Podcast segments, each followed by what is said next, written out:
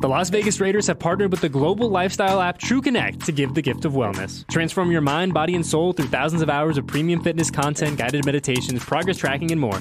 Visit tcfree.fit to redeem one free year of TrueConnect exclusively for Raider Nation.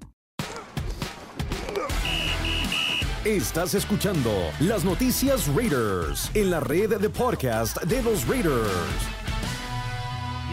A un episodio más de las noticias Raiders. Harry Ruiz saludándoles con el gusto de siempre. Lamentablemente se dio la primera derrota de la campaña 2023 para los malosos en su descalabro 38 a 10 ante los Bills en Buffalo. Pero yo les voy a decir algo. Yo no esperaba que los Raiders terminaran con récord perfecto. Solo un equipo en la historia de la NFL ha culminado una campaña con, un, con triunfos de principio a fin. Una campaña perfecta. Los Delfines de Miami en 1970 y aparte de ello, solamente tres veces otras escuadras han terminado una temporada con récord perfecto en campaña regular. 1934 y 1942 Chicago y en el 2007 Nueva Inglaterra. Entonces, la derrota iba a llegar tarde que temprano para los Raiders. Y de la misma manera en la que Josh McDaniels, después de la victoria en Denver, dijo que los Raiders tenían muchas lecciones por aprender después de un triunfo cerrado donde se pudo haber sido mejor, Ahora hay lecciones también que tomar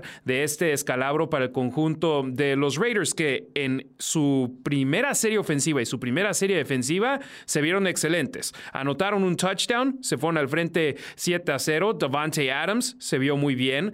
Trey Tucker, su primer partido de campaña regular, un gran acarreo de 34 yardas que puso a los Raiders dentro de la zona roja. Y también voltear a ver a la defensiva y tuvieron un 3 y fuera defensivo. Yo decía, caray, inicio mejor imposible para los Raiders. O bueno, lo único que lo pudo haber hecho mejor era una pérdida de balón generada con una intercepción o un balón suelto de Buffalo en esa primera serie ofensiva de los Bills. Lamentablemente, a partir de ahí fue el partido donde la línea de golpeo fue controlada por parte de los Bills, donde en el momento en el que Jimmy Garoppolo tomaba el balón ya tenía presión encima, o en el momento donde Josh Jacobs recibía el ovoide para correr con él, ya tenía encima a un tackle defensivo o a un ala defensiva. Eso necesita cambiar. Y de igual manera, volteas a ver la línea defensiva de los Raiders y las dos capturas de mariscal de campo que fueron contabilizadas para Las Vegas fueron por parte de linebackers. Rob Spillane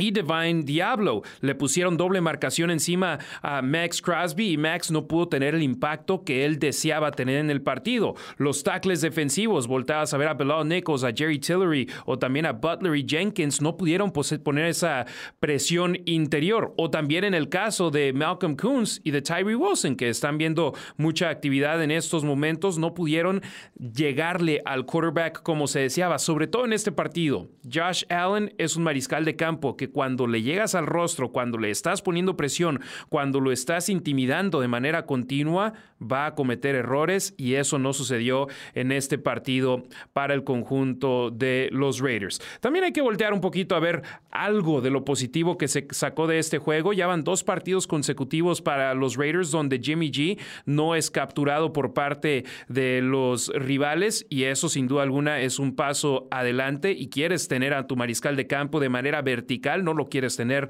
sobre el césped. El problema es que no están abriendo los huecos para el ataque terrestre de los Raiders, que Josh Jacobs por primera vez en su carrera tuvo yardaje negativo en un partido, nueve acarreos para menos dos yardas, no se va a poder ganar partidos de esa forma. Y también cuando no puedes establecer tu ataque terrestre, el play action, que Jimmy Garoppolo es fantástico cuando puedes utilizar el play action, si no tienes el ataque terrestre, no puedes establecer ese, esa amenaza de correr con el balón, no puedes tener el play action que esté engañando a los rivales. Entonces los Raiders necesitan mejorar en esa forma, evitar que esté nulificado el play action. Volteando también a ver algo positivo es que los Raiders anotaron touchdown en su primera serie ofensiva por segundo juego consecutivo.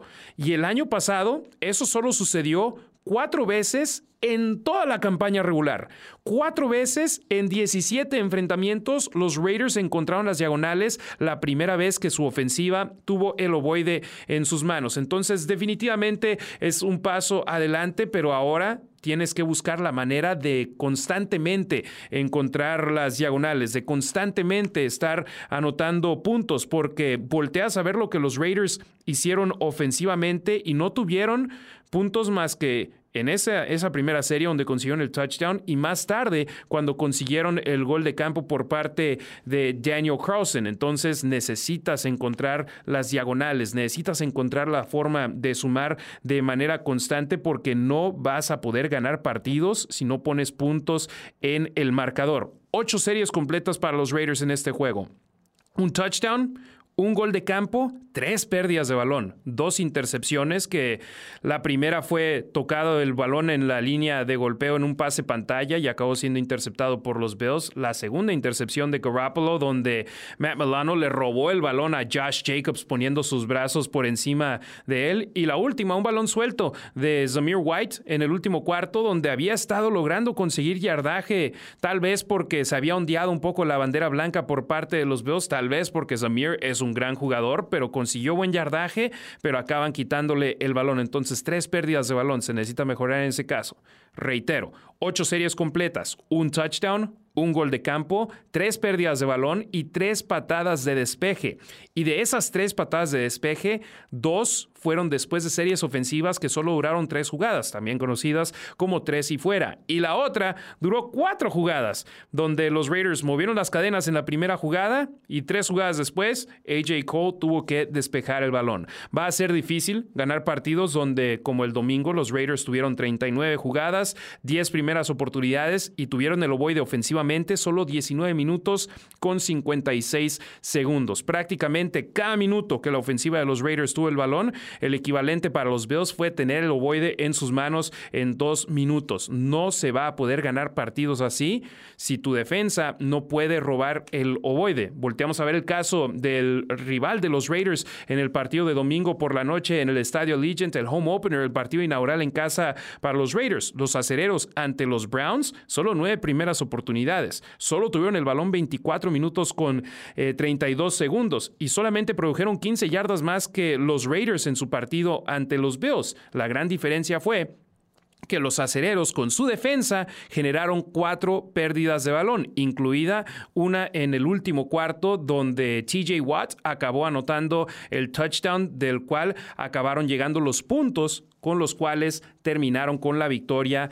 en sus manos. Entonces, regresando al caso de los Raiders, aprender con una victoria siempre es lo preferible ganar un partido feo, yo lo prefiero que perder un partido bonito. Pregúntenle a los cargadores de Los Ángeles. Tengo varios amigos, incluido mi compadre Fernando Benito, al que le mando un saludo, que está súper contento porque están anotando muchos puntos, están jugando de manera espectacular. Bueno, volteen a ver los standings, volteen a ver la tabla en la división oeste de la conferencia americana. Cero ganados, dos perdidos. Los Broncos de Denver, su primer partido lo perdieron por un punto ante los Raiders, su segundo partido lo perdieron por dos puntos ante los Commanders de Washington, 0 y 2. Los Raiders, a pesar de caer por una diferencia de 28 puntos ante los Bills, tienen una victoria en su haber y con ello están arriba en los standings. Ahora que se presenta la primera derrota, vendrán aprendizajes y de gran forma cuando el equipo esté sobre el emparrillado aquí en el Intermountain Health Performance Center en sus entrenamientos miércoles, jueves y viernes de cara al partido del domingo. Y además, Buffalo, los Bills, muchos los consideramos, y me incluyo yo también, como un fuerte contendiente no solamente para ganar su división, no solamente para ganar en los playoffs, sino para poder potencialmente ganar el supertazón. Entonces, son un muy buen equipo, están con un head coach que está en su séptimo año y que los Raiders quieren construir algo así. Yo estaba haciendo mi preparación para el partido y veía, tenían solamente tres novatos en su roster activo de 53 jugadores y los tres elegidos temprano en el draft. ¿Por qué? Porque tienen un roster que se han tardado en construirlo y tenerlo en este nivel para que del 2020 a la fecha sean un equipo que cada año han estado en los playoffs, cada año han ganado, han ganado su división y cada año han ganado un partido de postemporada. Los Raiders quieren llegar a ese nivel y este proyecto para el conjunto negro y plata de Josh McDaniels y Dave Ziegler lleva 19 partidos de campaña regular apenas en su desenvolvimiento. Y luego también es el segundo partido para Jimmy Garoppolo como el quarterback de los Raiders. No se puede esperar que de un día al otro ya se tenga a un equipo completamente unido.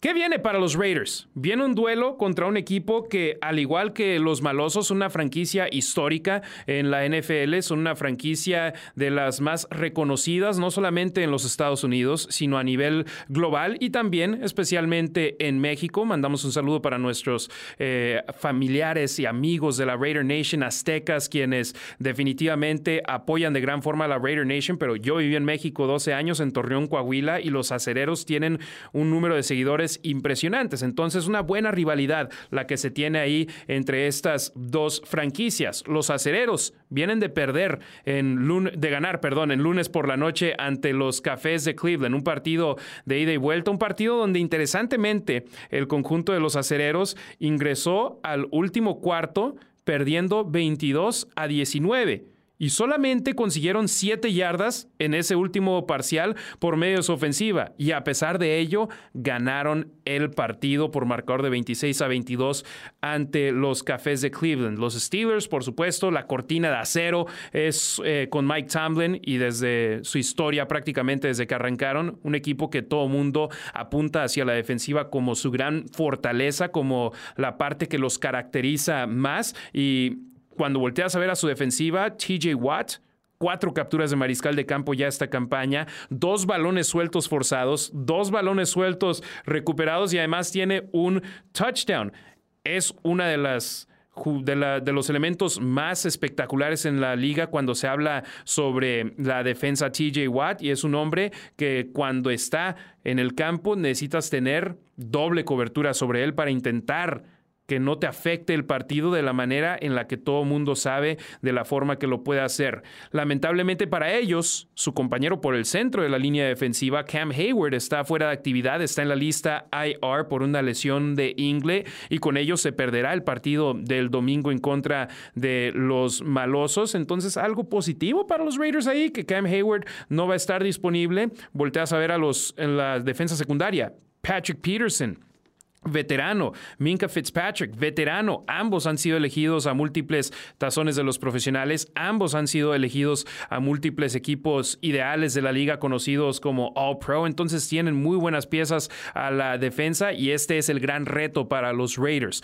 anotar puntos contra ellos porque recordamos el partido tarde en la campaña 2022 Raiders en Pittsburgh, los acereros acaban ganando 13 a 10, anotando un touchdown cuando le quedaban menos de un minuto al partido. Entonces, puede que sea otro partido así de cerrado y los puntos estarán eh, no a la orden del día, al opuesto.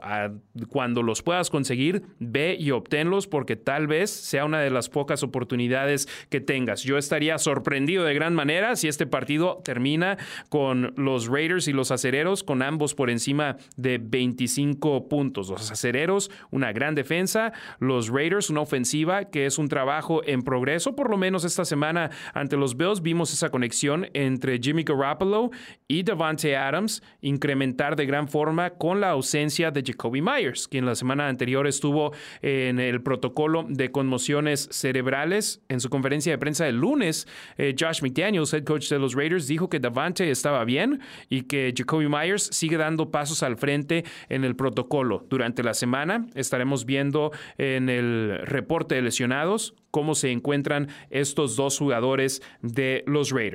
Volteamos a ver el lado ofensivo del balón para los acereros de Pittsburgh. Tienen a Kenny Pickett, que al momento en esta campaña, dos touchdowns y tres intercepciones. Tienen al receptor abierto George Pickens, que ha hecho una gran labor en su joven carrera profesional. Las yardas después de la recepción son enormes para él en el touchdown que anotó el lunes por la noche.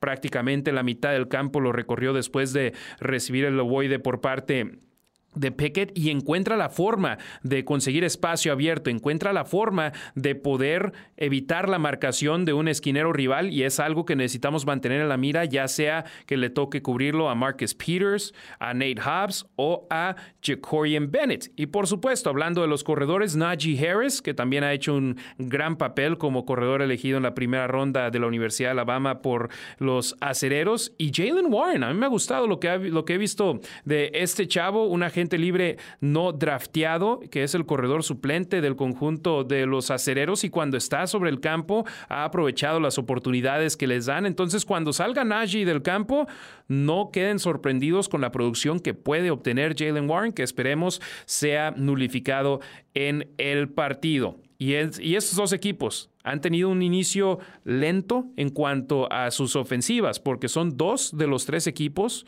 con menos yardas producidas. Los Raiders, número 30 de 32, 250.5 yardas entre dos partidos, y los Acereros, número 31, 247 yardas entre dos juegos. La gran diferencia siendo que los Acereros del otro lado del balón con su defensa han robado el ovoide cinco veces ya esta campaña, cuatro balones sueltos y una intercepción, mientras mientras que los Raiders son uno de cuatro equipos en la liga tras dos semanas que todavía no contabilizan una sola pérdida de balón generada con su defensiva. O bueno, ya tuvieron dos. Un balón suelto contra los Broncos de Denver y una intercepción de Rowdy Roddy Teamer por parte de los Raiders ante los Bills Lamentablemente, en ambas jugadas había castigos, había pañuelos en contra de los Raiders y acabaron siendo nulificadas esas pérdidas de balón. Ahora viene una oportunidad donde te vas a enfrentar a un buen equipo en los acereros de Pittsburgh, que con Mike Tomlin nunca han tenido un récord perdedor, pero me preguntas a mí, ¿contra quién prefieres tener a tu defensa sobre el campo? ¿Josh Allen y Stefan Diggs?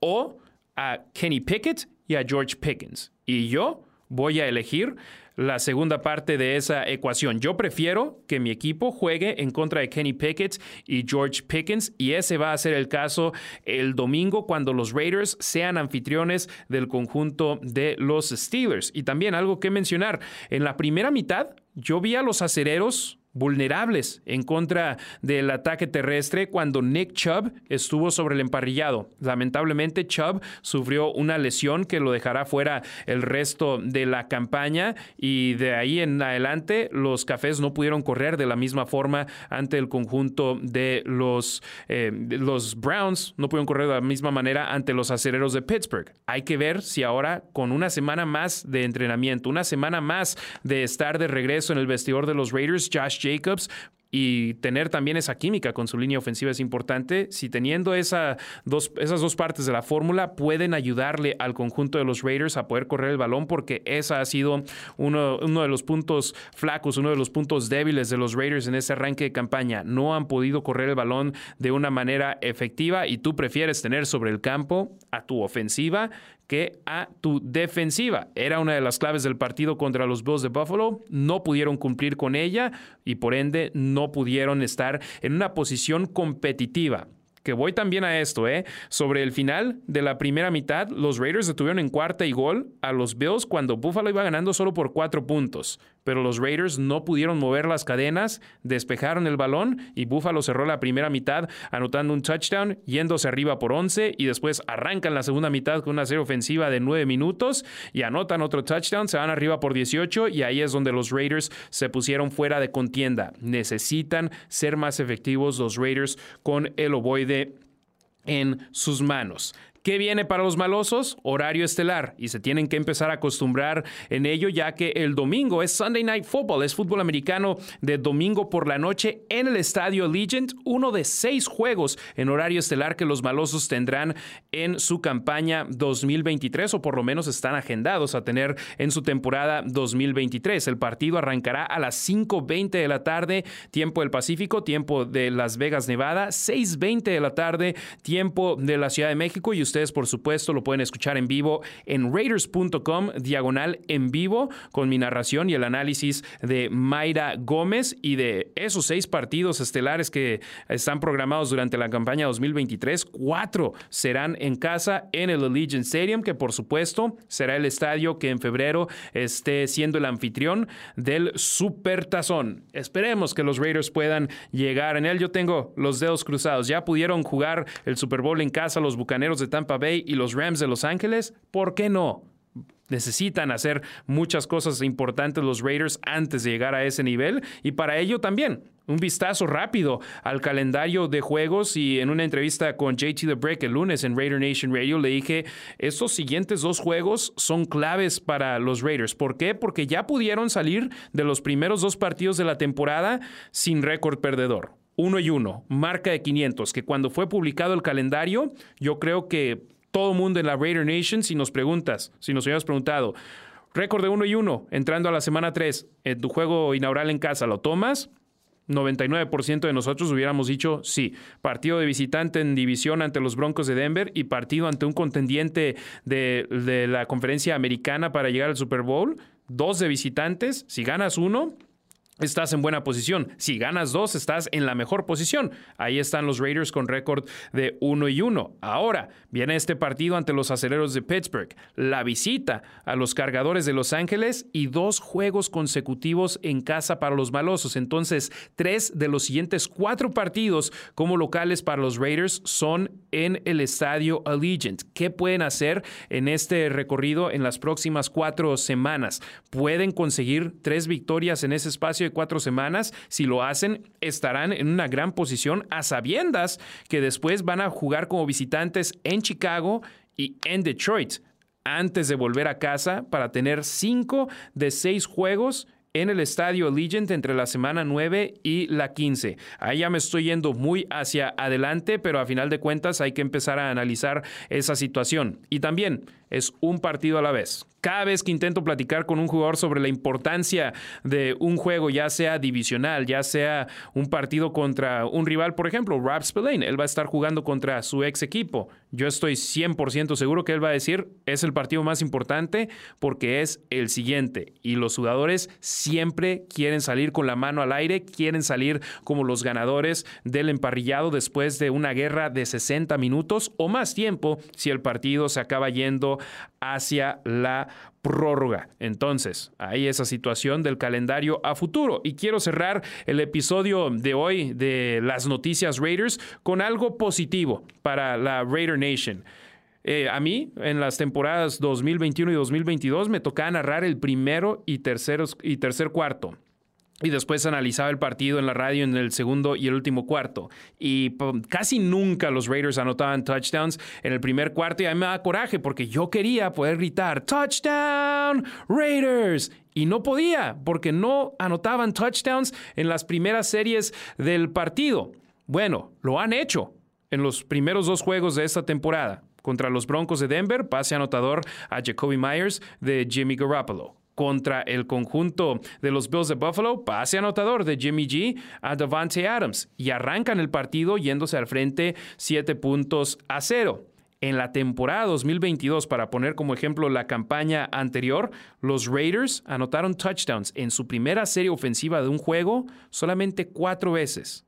Cuatro veces en 17 partidos. Entonces, si puedes empezar el partido bien, eso es positivo. Yo sé que mencioné este dato ya anteriormente, pero aquí quiero hacer énfasis. Si la ofensiva arranca en, bien aceitadita y hacia, y hacia adelante y puedes conseguir ese momentum, ese ímpetu que te acompaña a lo largo del partido, eso será muy positivo y sobre todo teniendo a un head coach de mentalidad ofensiva como Josh McDaniels, que esa es su especialidad. La ofensiva necesita poder dar esos pasos hacia adelante. Y ahora viene una oportunidad de poder dar una, una campanada contra una gran defensa. los Raiders se van a enfrentar a una gran defensa en los acereros de Pittsburgh y si puedes anotar de 25 puntos para arriba contra ellos sería espectacular. Y si no puedes anotar más de 25, con que ganes el partido, eso es lo importante. ¿Qué es lo que dijimos la semana pasada? Preferimos ganar un partido feo que perder uno bonito. Y los Raiders, por lo pronto, han tenido una victoria, una derrota, entran a su duelo de la semana número 3 ante los acereros de Pittsburgh con ambas escuadras teniendo el mismo récord. Uno y uno, que para los Raiders es suficiente para estar compartiendo la cima divisional en el oeste de la americana con los jefes de Kansas City en estos momentos. No se olviden amigos de seguir las nuevas redes sociales oficiales del conjunto negro y plata, tanto en Instagram como en Facebook. Nos pueden encontrar como arroba los Raiders oficial. Y por supuesto, síganos aquí cada semana en Las Noticias Raiders, el primer podcast oficial producido por los Raiders en español. Les estamos queriendo llevar más contenido a ustedes semana a semana. Eh, tuvimos nuestra primera entrevista mano a mano con un jugador de los Raiders que subtitulamos en español y viene más para ustedes esta semana. Las previas y los reportes posteriores a los juegos escritos, raiders.com diagonal español y por supuesto los reportes Raiders que les tenemos en video sobre lo que viene y lo que ha sucedido con el conjunto de los Raiders. Despido así este episodio de las noticias Raiders diciéndole gracias a Fenny, Gracias a Alexandra, gracias a todo el equipo de los Raiders que hacen esto posible. Este es el primer episodio que también tenemos disponible en video para ustedes. Soy Harry Ruiz y ahí nos vemos en el Estadio Allegiant el domingo, Raider Nation. Gracias por escuchar las noticias Raiders en la red de podcast de los Raiders. Descarga la app de los Raiders o visita raiders.com diagonal español para más información y contenido.